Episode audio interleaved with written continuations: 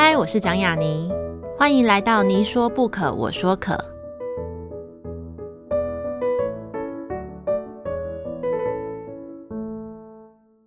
这个节目在爱听听抢先首播，欢迎大家关注我的节目。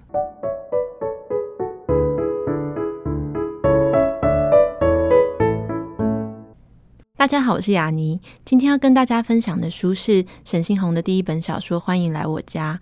嗯，这是沈信宏的第一本小说，但却不是他刚开始的写作。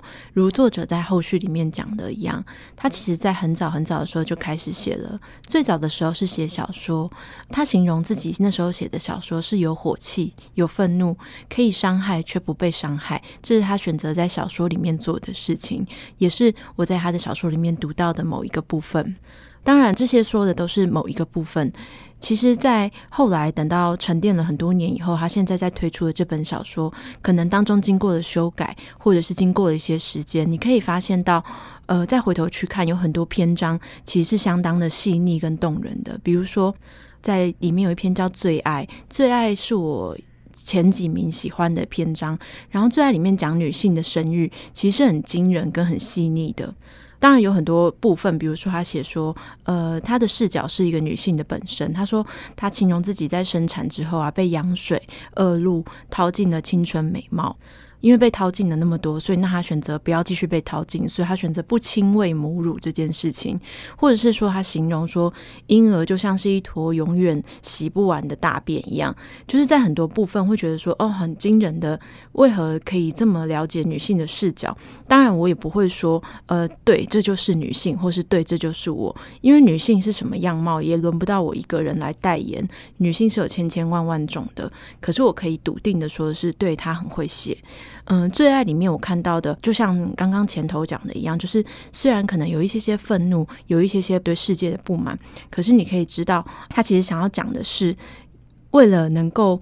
柔软自然的爱一个人的时候，比如说我们想要让下一代能够学会柔软自然的爱人的时候，我们必须把自己钉起来去爱他。可是即使那个爱不是天生的一样，或是其中一篇叫《退潮》，退潮写母亲，它算是我在这本书里面就是私心也很喜欢的一篇。因为他让我在我那一篇里面看到很多我自己母亲的影子，比如说，呃，一个非常非常相像的场景，就是我妈妈有收藏很多织水晶，然后布满在家里面很多地方，然后你就会觉得，呃，信宏就把这个场景也写了出来，我非常有共感。他并没有真的招来什么财运，他好像只是变成了一个结界还是什么的，或者是说对于一些民俗疗法的深信啊，比如说他在里面写到很多呃尿疗法或者什么真实生动的一些很有趣的事情，比如说。我母亲在她自己即将绝经的时候，她有一段那个彷徨的时间，就是诶，我到底要来还是不来？然后我记得很清楚的是，有一次我自己月经来的时候，我就想要跟我妈妈要卫生棉，因为家里没有了。我妈就很生气的跟我说：“我早就没有来很多年了啦。”就是在这个退潮里面，我看到的是。更多的对女性的观察跟很细微的观察，就像前面讲的，其实你不一定觉得那个可以代表所有的女性，可是一定有女性是相当贴合她的观察的，而且毕竟她也是一个男性的视角去写。然后最后在散文里面，就是在他这篇小说里面，他以的后记，他选择了谈一下散文，用散文这个文体去写他写小说的历程。那我觉得很有趣的是，因为其实信宏在出这本小说之前，他之前的呃出的是散文集，而且他的散文其实是多次入围过年度散文选的，好像是三次。我记得在某一场的那个现场的分享会的时候，我听到信宏跟现场的人说。他觉得他在写散文的时候比较安心，我就在想，会不会是因为就是写散文可以入围比较多次散文选的关系？可是我可以可以在他的小说里面读到某一条绷得很紧的弦，可是那个绷得很紧的弦，并不是只有他身上才有，在非常多的写作者，可能甚至是我自己身上，我都感觉到，就是那个时候，有些时候我们总会害怕别人去读我们，可是仔细想想，或许别人不读还更可怕，因为其实最可怕的事情是没有人读也。没有人评论，然后第一本小说，我觉得能够写到这个程度，是一件就是很值得羡慕的事情。嗯、就像我跟信宏本人是认识的，然后大部分的写作者其实跟大部分的人类都一样，就是我们都不是天才，可能只是比较会写。但那个比较会写，就像是有人比较会说话，有人比较会跑步，有人比较温柔一样。那个比较不是绝对，所以我觉得他的会写当然也可以再踏出来一点。比如说他在后记里面以非常短的一篇文章证明了他是能写散文的人。更在短短几页里面说完几年，也说清楚了他某一些开始写作的核心。比如说，还有一句话很动人，他说他的写作始终是他的历劫与归来。我认为，呃，历劫就是经历劫难这件事情是不可避免的。或许我们在他的小说里面，这几篇短篇小说里面，我们可以看到这个历劫的部分。但是最重要的一件事情是能够归来。那如果说小说是他的历劫，或许我觉得散文就是他的归来。只要能够归来，只要能够写作，有一天我相信总会是好的。所以，不管在他的文小说集里面还是散文集里面，我觉得都是他经历的一个人生轨迹，也可以看得出来他的文学素养与训练。当然，最后回到欢迎来我家这个题目，那个家庭其实跟我们所认为的那个欢乐的家庭，或者我的家庭真美满的那个家庭是不一样的。它是带有一些黑暗、一些悲哀，又互相伤害的。可是，其实每个家庭都是这样啊。嗯，或许文学是这样的，知道有人和我一样，比起告诉你一切都很美好来说，比起来会更能够感觉被祝福，因为这个世界上真的有人跟我一样。原来我的家庭，或是我的成长，我的生长，其实是不孤单的。这就是我所读到的。欢迎来我家。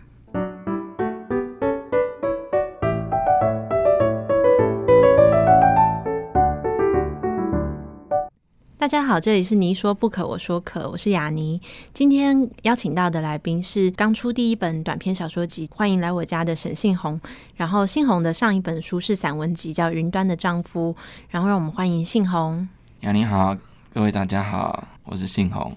就像刚刚讲的，信宏的第一本书其实是散文集《云端的丈夫》嘛，然后到了这一本是小说集、嗯、短篇小说集，嗯，欢迎来我家，有一个那个五字的那个取名，就像王家卫要四个字啊，然后沈信宏的书都要五个字这样子。但是不管是这两本的任意本，或者是几乎每一篇，它其实就是。你的书写里面好像其实都是跟家庭有关，嗯，但是就是写家庭这件事情，其实在台湾文学不是特例嘛，因为我们就是看很多文学奖作品，都会看到很多写爸爸妈妈或是写阿公阿妈过世的东西。嗯、可是觉得比较有趣的是说，之前我看到就是黄锦树曾经点评过。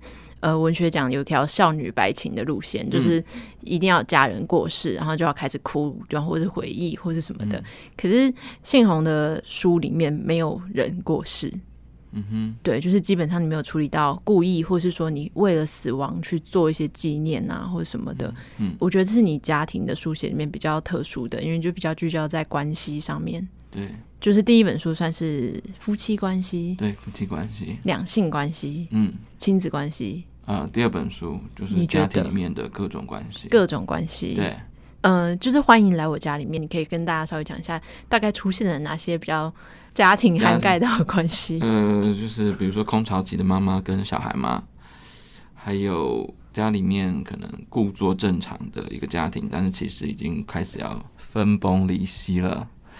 还有，我记得还有小朋友，就是就是现代家庭，就是夫妻都喜欢用手机这样，嗯嗯，然后疏于照顾自己的小孩，对，然后让小孩都不太会讲话，像这种，还有啊，就是妈妈去谈恋爱，很少顾到自己家里的 儿子正在青春期的，遇到心里很多冲突的这种，然后就等到儿子长大，儿子去谈恋爱，就没有顾到妈妈更年期的冲突，哦、可以传承一整个。串成一个生命的历程，嗯，还有那种产后忧郁的嘛，产后忧郁的，嗯，产后忧郁那个很可怕。嗯，因为老公要上班，所以妥善的休息。可是你有去做任何田野吗？就是你怎么去知道各种不同的关系，它到底是怎么呈现的？田野的应该就是长照那一边吧，照顾婆婆的。因为那个照顾婆婆的那一块，我们好像也快遇到了嘛，快遇到。就到四四五十岁，三四十应该就会遇到了吧。长照那一块就是我们现在还没有经验嘛，所以就是有去填掉一些阿姨，就是问去问过很多，对对对，然后其他的东西就是我们在成长过程当中都会看到，都会遇到。那还有就是，那如果产后忧郁的话，就是我老婆自己，她马上就是生产完都会那个荷尔蒙会有什么剧烈起伏的。那真的是荷尔蒙的问题。那个对，就是或多或少都会有一点想很多，然后很觉得自己已经忧郁，但是他们可能不知道自己那个，他们后来走出来才会觉得，哦，那时候可能真的有一点忧郁的状态。所以其实很多经验都是从身边来的。就当然里面有可能就是这些关系里面都有一些自己的经验或者情感面在里头被投影出来这样子。可是其实就像你刚刚讲的，嗯，比如说像其实产后就是云端的丈夫到欢迎来我家里面有很多，就是你尝试，比如说我们先谈你尝试以女性的方式、妻子的方式去写作这件事情。比如说，那你有迎来什么有趣的一些回响吗？比如说你老婆有看过？有啊，那他那一本。就是我写完一篇都会给他看，因为那一本是比较以他为主嘛。哦。他现在就现在我新写，好像就不太会就会拿给他看，因为新写就不再是以妻子的视角为主了。对，新写的散文就可能是讲到以前谈恋爱的事情的，就千万不要给他看。对对。他就一直在抱怨说：“嗯。”怎么最近都不拿给我看了？就那你也就是装傻带过。嗯，对。有时候没有写啊，最近都灵感枯竭。他可能会生气，一定会生气啊。所以可以跟大家稍微介绍一下，嗯，《云端丈夫》里面就是还有一半是来自。对，我有一半的篇幅就是都是以太太的视角我来写的。就虽然我是一个男生嘛，但是我就假装那个叙事者我是太太这样，然后就是去观察我在家里的各种。耍废的状况，然后他去带小孩的各种遇到的挫折啊，然后那些他的做很多家事，然后很不能抱怨，然后又可能抱怨又会引来那个夫妻的纠纷什么那种心事啊，纠结的心事这一部分。然后因为主要都是写他的心情嘛，所以我当然都是从就平常生活看到他有这些状况。嗯，可是因为男生其实会对妻子的这些表现你会很困惑，因为你会觉得哇，他可以承受这么多诶。他到底是怎么做到的？比起就是用女性的视角写的那个东西，我会觉得哎、欸、很有趣。然后尤其你是男性，但是有时候我会更好奇，以男性的视角你是怎么去反过来再看自己的妻子的那些表现啊？或者是就像你小说里面写到很多，比如说产后忧郁啊，或者女性的更年期啊，或者是空巢，或者是就是什么的那些，我就觉得说你在写这些女性自己的纠结跟痛苦的时候，你的写的时候心情是什么？是一种哦不可思议的女人，或者说啊原来这是女人，还是说女人真可怜，还是说嗯我我觉得很能理解女人。嗯，你刚才讲应该都有吧？都有。对啊，你当然先看到他们这些行为，你就会觉得哇，怎么做到的啊？而且他们不习惯会讲出来。其实男生也是嘛，大家都不太会，嗯、大家都不会。就是家人彼此可能为了要留颜面什么的，可能都会留一些不讲出来。然后你就会去观察嘛，然后我们去写的时候，你会去反问他嘛，然后你就会发现哦，原来他是这样想的。然后原来他其实对我有很多的想法，或者对家庭里其他成员有一些想法，但原来是这样，但是他们其实都藏起来的。那就你就越会觉得越写越有趣嘛。比起男性，嗯，如果写我自己，我好像我两个在权衡的时候，我就觉得哇，那写女性比较有趣。我写我自己就 boring 无聊，男性很 boring 啊，就他没有什么深度可以挖掘的那个部分。因为《云端丈夫》里面虽然它是散文嘛，所以有时候你可能会就像你讲，你可能写完一篇，你会给你妻子看说：“哎、欸，我写完。”那如果他提出说：“嗯，我不是这样想的，我不是这样看的。”你会进行改写吗？会。可是虽然我们好像第一时间会很不爽，说哪有就是这样，但是没有啦，还是会尊重。最终就是冷静以后还是会回去。对对对。可是他好像很少会这样说，因为我都会就是问到很详细，所以他写完他都会觉得哇，真的就是这样，你好神奇哦。所以你《云端丈夫》里面反而有出了大量田野，就是有访问妻子，对不对？问他他在想什么，然后、oh. 然后这个心情是怎样，然后对我是什么感觉，这样。所以其实真的退出以后，他其实看了也没有什么特别的东西，因为他其实早就看过，他也在参与在这个创作里面的。对。那相对可能其他的读者啊，可能有人就会觉得说是对你，你说哎、欸，为什么你有时候是妻子，有时候是自己呀、啊？有人就是提出过这样的一些，或者是比较有趣的一些质疑 feedback 什么？对，质疑也可以。呃，第一时间，因为有一些篇章是在，呃、可能就先有在什么副刊啊什么的，嗯、一开始的 feedback 都是好的嘛，或者是朋友看到都会觉得哇，真的你好了解女生哦。我以为是女生写的之类这种迷汤，迷对，对，你就会觉得哦，那我就放心了。这样 对，但是如果成书之后，可能就会当然会被面临到比较更专业的检视。其实我一直有在等啊，因为我自己知道这是危险的。那个伦理上问你把它当散文的话，虽然你对就一直说啊，那个背后我其实就是在看我自己啊，对啊，那其实就是我透过一个人的眼睛去投射我自己，最终点还是在我嘛。可是那这个就是一个，我觉得那有很多值得攻击的地方。对啊，因为你假装你是女生了，然后呢，所以我常常听到这个声音嘛。你是女生，然后你怎么样？你同理了，然后呢，你追求的是什么？就是我他们好像要更有一个，好像都会想要更多的目的导向。到到底你想要做什么？就是最后是怎样呢？你就是要一个好的结果，好的转变。但是我其实我写的都是一个生活的切片，就它都还是那样的，那个里面的那个丈夫也都还是那样的。他就是卡在那个生活当中的一个状态嘛，对啊，所以之前有那一篇什么负责吃的人哦，就是写太太都要去负责买东西吃那一篇，好像去参加那个打狗文学奖嘛，那就有老师就觉得说，那结果呢？最后呢？你为什么没有一个升华啊？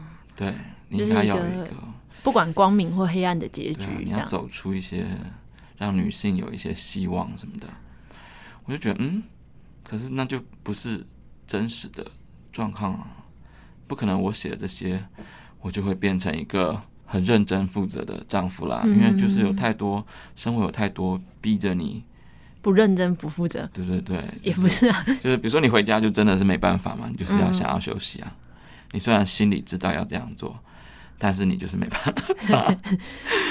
对啊、所以其实我觉得，就是其实大家都说什么，我们现在很常说哦，散文有它的伦理在嘛。嗯、其实我自己是觉得，后来我们这一代的写作者，可能就是俗称的七年级后以后到现在八年级的写作者，嗯、我觉得对于散文伦理在，我们都承认它是要真实的，可那个真实的定义是由我们自己来定义。对，就不是说哦，你跟我说我的视角、我的人称，或是我的回忆，或是我的事件，或是我至少。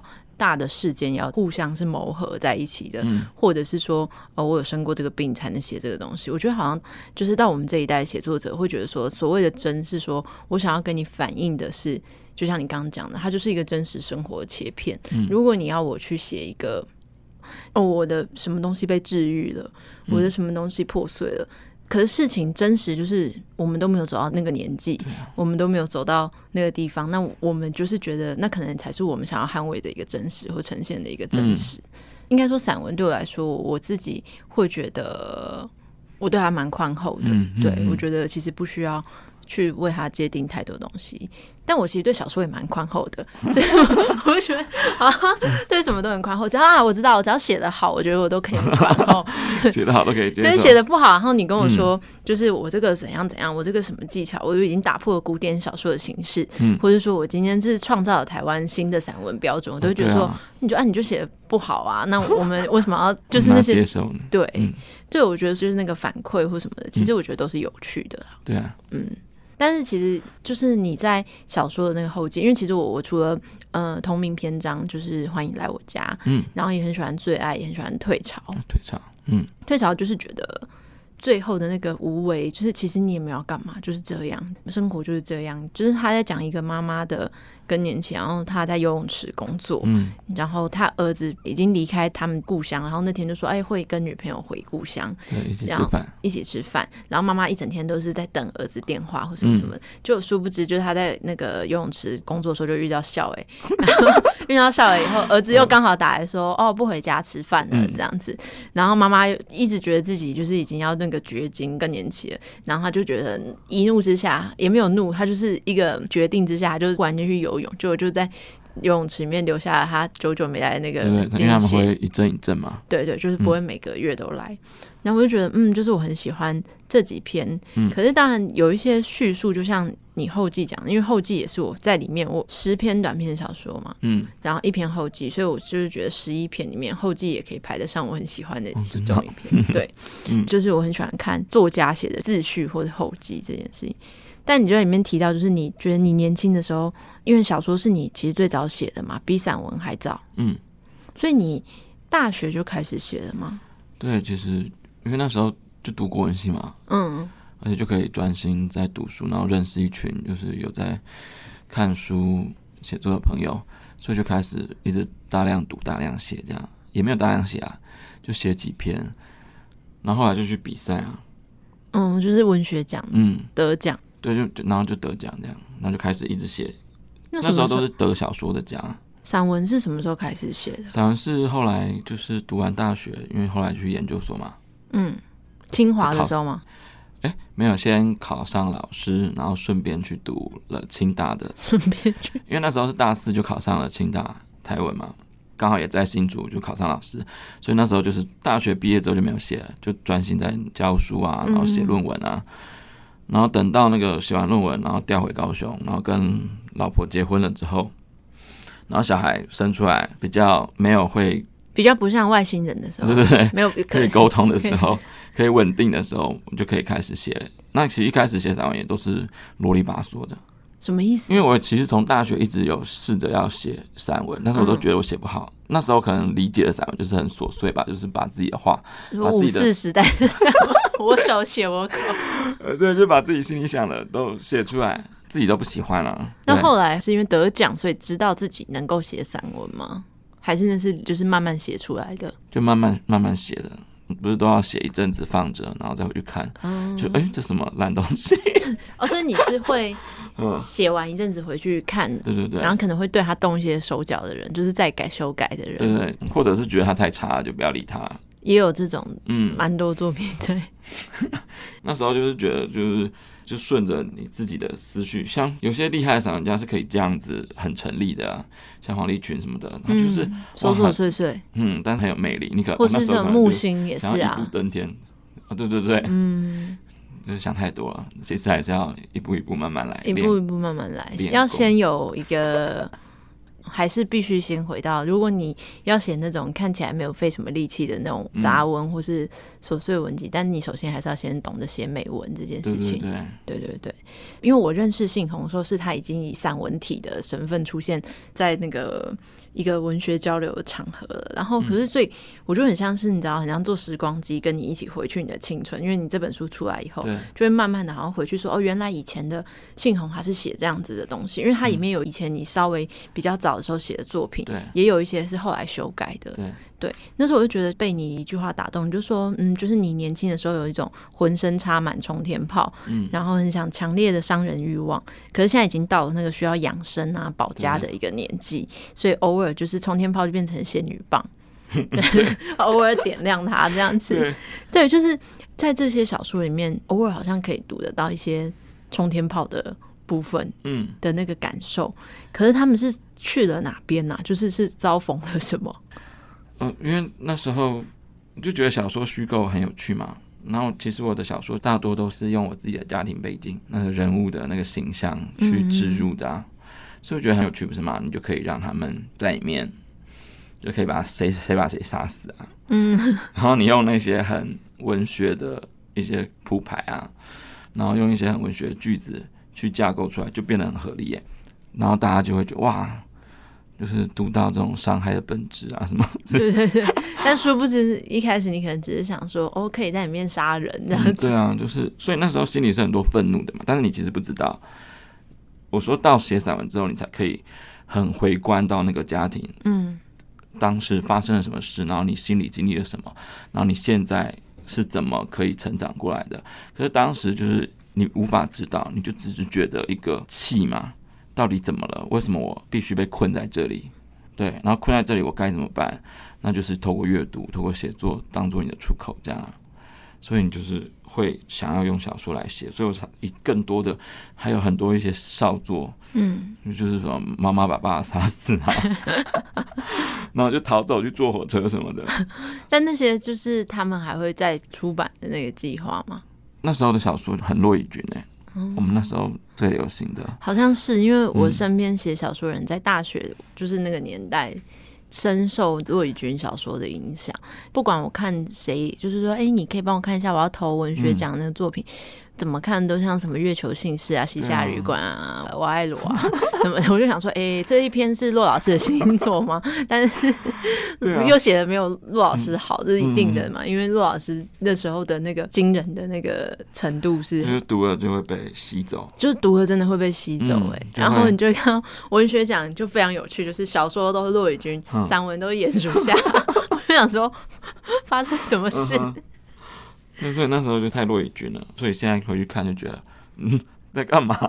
可以回到要怎么改写？到底要怎么改写？对啊，没有办法改写，因为那是语境的语气，整个的气氛的问题。还有一些挂号啊什么，哎，好想看啊！什么光线啊，啪啪啪啪啪，好想看。当然，你现在再回去，就是以你现在的身份，因为你又是爸爸，又是人夫，又是老师，你知道，就是。一种被社会期待到很高的种种角色都在你身上，然后你再回头去看那个喜欢骆老师文体，然后在文章里面就是杀杀妻杀夫，然后再坐火车逃走的那个自己，你有什么感受吗？就像我读那个爱人那一篇，嗯，就是我爱人那一篇也是大学时候写的，然后也有得奖嘛，然后其实放了一阵子。因为我的记忆力好像不是很好，就是你我写完之后再回去重看，会觉得好像不是自己写的，那也太不好吧？我都会忘记我写过什么东西啊，嗯，就是那些细节。可是会有一种惊喜吧，就是你写的好的时候，你就会觉得说啊，怎么就会吓到啊？像爱人那一篇，我就吓到，我说啊，我现在写的可能没有以前写的好那种感觉，因为那个时候是。后来到读博班的时候，课堂拿出来，因为刚好老师可能要交作品讨论什么的，就像那一篇，我那时候才认真重看。他说：“哇，因为那个是在写一个少年，他就是他妈妈忙着去谈恋爱，所以没办法顾到他。我刚才有讲，就是他青春期的那个心理的一些困惑嘛，他不喜欢读书什么的。然后妈妈就晚上都不在家，然后主要就是写那个少年在晚上的时候那些心情这样。”我写的时候，我那就想起我写的时候呢，那时候也是在晚上的时候，也是妈妈就真的就是去外面了，去约会什么的。弄丢人，大家会把它说的很合理嘛？就是我就是要加班，可是其实也是合理的啊。他有自己的人生啊，对啊，对啊。而且你已经，如果你可能十五岁了，那也很合理，放你在家。所以我现在再回去看，就会觉得很舍不得那个孩子。那个孩子，我说哇，我居然把一个那么忧郁的少年留在那个文字里面了。要不然我现在已经想不起来，我那时候其实是这么忧郁的状态。而且现在读都会想哭的嘛，嗯嗯，会觉得哇，好心疼哦。因为你现在是一个爸爸了，然后你现在是一个老师了，我也教过很多孩子嘛。因为很多那种上课不读书的，趴在那边的，其实背后都有很多故事啊。你都知道他们其实是有这些故事的。然后原来我自己也走过那一段，其实你根本就忘记了。嗯，而且你现在回去想，你也不觉得那是多么值得要这样写一篇小说的事情。如果现在叫我写，我也不会把它认真的构筑成这样的一个作品出来，因为觉得就是就很正常啊。你可以在家，你玩电动不是很好吗？因为我们已经变成了把孩子留在家的大人。但其实我能够懂你说的那个，回头看少作的时候，你会觉得就是。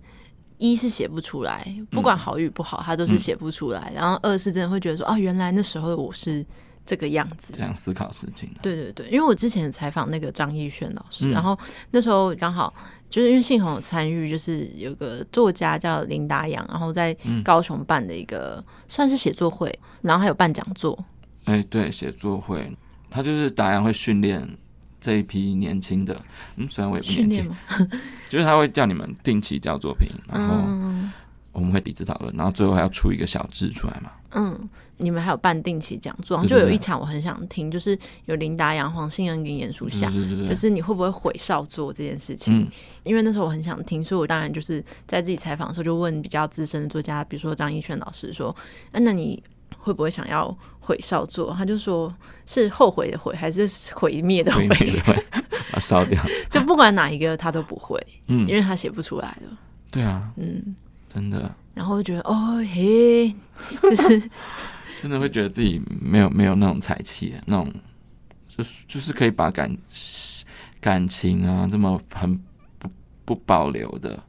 很坦诚的，像我们现在说任何情感，可能都要斟酌一下，是会可能会被谁骂，老婆会不会生气啊？嗯，对啊，那以前可能写这个好吗？什么之类的。啊、如果学生不小心买了我的书，就是可以看吗？这样子。嗯、对，现在还是会有这种疑虑、啊。会有吧？对对对。嗯。但其实就像一样啊，就是我很想知道说，就比如说你可能有写到亲子关系，一直都有。然后你如果你小孩再大一点，嗯、因为我们在粉丝团还有你的散文里面都知道，就是你是二宝的爸爸，嗯、对，就是两个小孩了。就是你会给自己小孩看自己的书吗？他们无法控制吧。通常我在想，我自己带入的话，嗯，如果我知道我的父母亲是写作者，我就绝对不要看他们书、欸。哦，我就会觉得说，谁要看你啊？平常听你的还不够吗？为什么就是还要我看你的书？真的，所以我们通常是要逼他看吧。但你觉得像你的文章里面写一些，因为像是小说集里面，其实虽然他就是写家庭，可是其实家庭、嗯、其实基本上十个家庭里面都是。有问题的家庭，可能那个问题并不是什么大问题，就是非常常见的问题，就是我们每个人的家庭其实都有问题。嗯、对对，但是你要面对小孩，你总不可能教育小孩，在小孩那么小，你还跟他讲说：“哎，宝宝，你要知道，就是每个家庭都是不幸福的。你要就是温暖的爱人，首先你要把自己先就是催眠自己，你最爱这个小孩，你才能可以给他温暖的爱。嗯、但你不可能跟小孩讲这些啊。你说那些家庭的黑暗，嗯。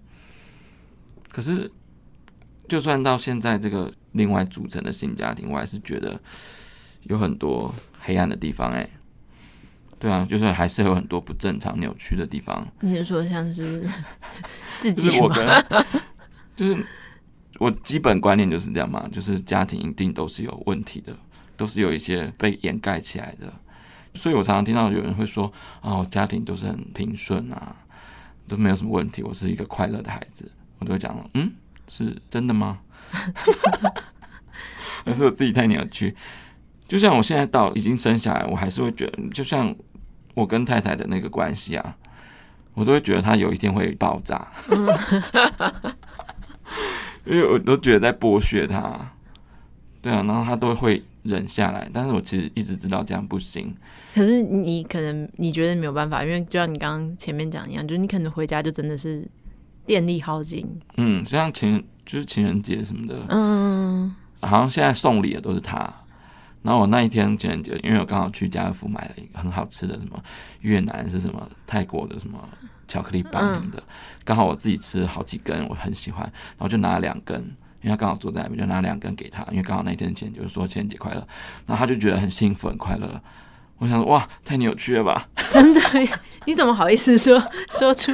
我说，那因为那一天晚上，后来就是还有时间嘛，我就说我们去买一个，就是我们去买礼物好了。其实应该你要自己去偷偷买啦，他好像都这么做。嗯、然后他就说不用了。其实刚才那两根，我就觉得好棒了。怎么会这样？你妻子比较特别，所以我就觉得很扭曲，应该迟早会有问题。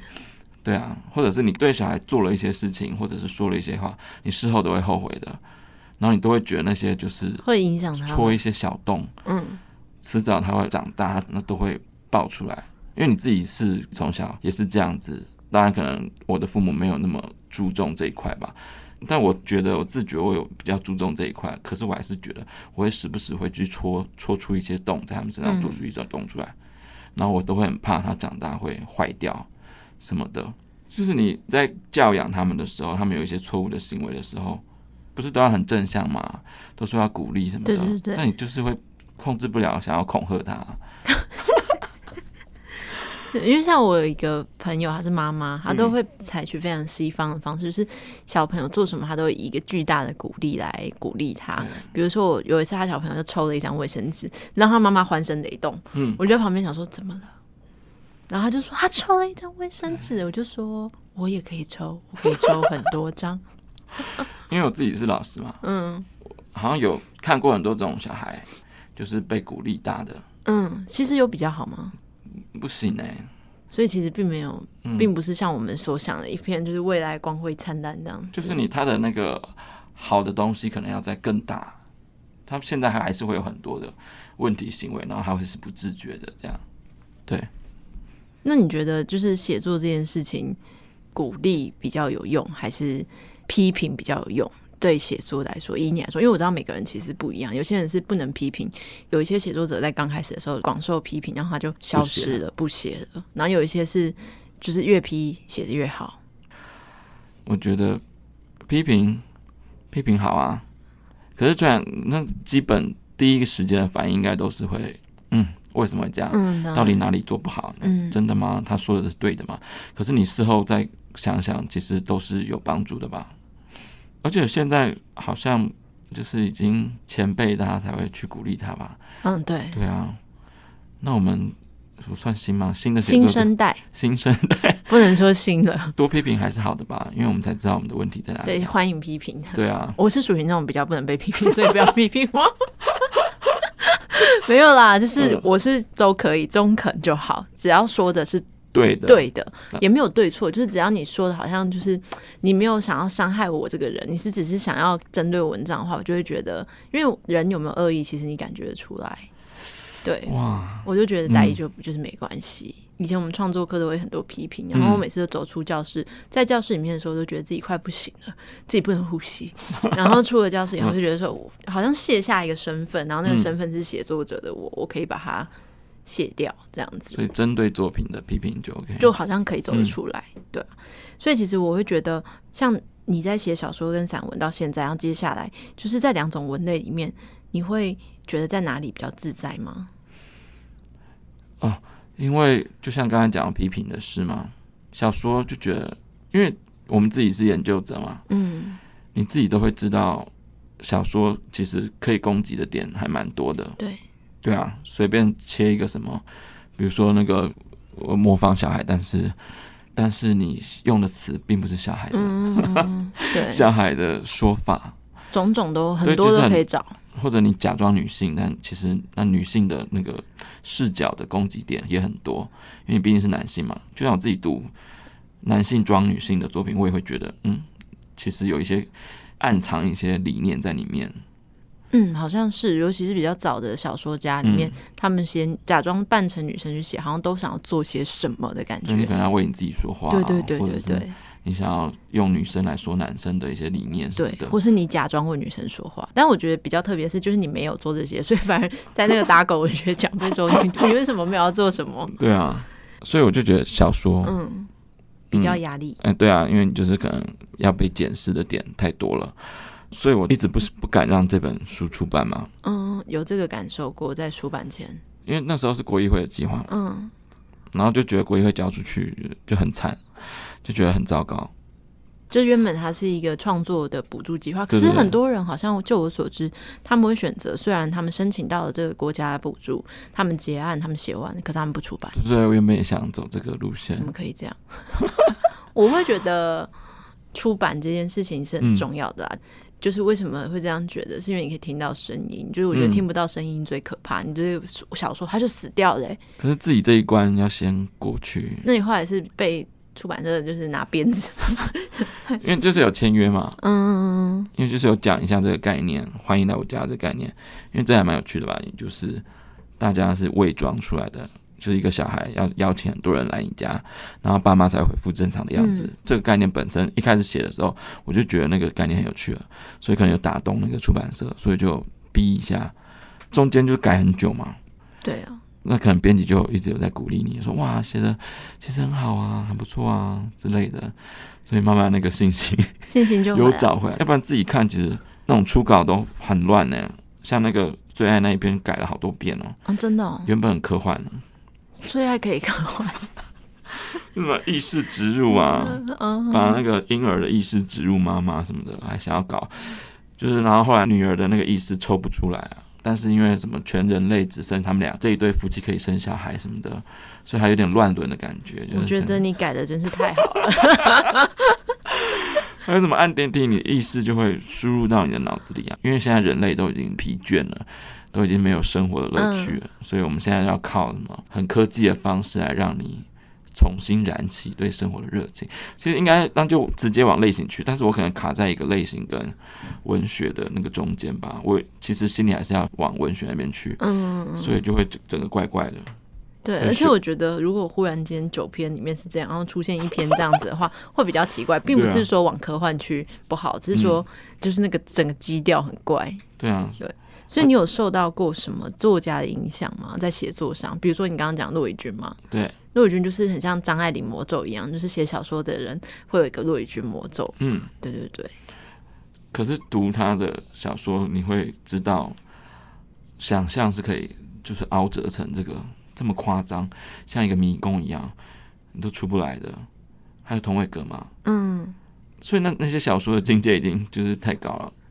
因为我之前写论文有写同一个那两本《无伤时代》跟《西北雨》单篇的，嗯，就是我必须读到十几二十遍，你才可以把那整个，因为它是很破碎的嘛，没错，对啊。可是如果我们写这样，可能会被觉得是，只会被觉得是破而已，对对对，是破碎，是莫名其妙这样。对，但童伟格的话，我们就会很有耐心。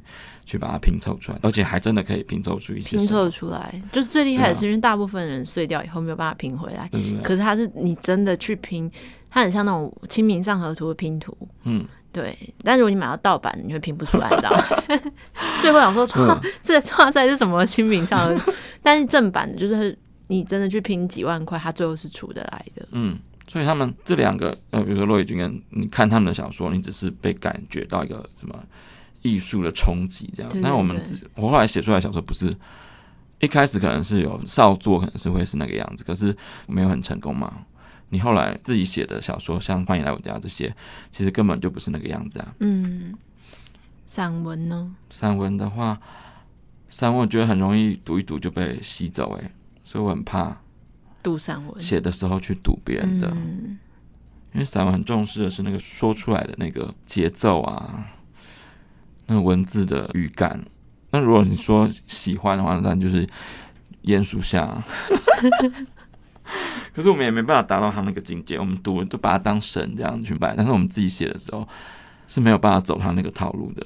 萧一辉啊，就是走那种，哎、欸，这边打一点，那边打一点，然后这个事情那个事情，到最后居然又神奇的扣在一起了。我好像无法走到那个路线去。我们现在好像还是走那种结构，就开这个开了头，这个要收这个尾，然后这个意象这样排，然后你要怎么去接它？嗯，我现在会走的写作路径是这一条。但其实我觉得，就像你刚刚讲的，就是其实大家都是有自己神腔的啊，就是肯定你喜欢这样，但你不是这样，但可能有人喜欢是你这样，不是那样。嗯，对，就是我觉得这是同样的东西，或者是说。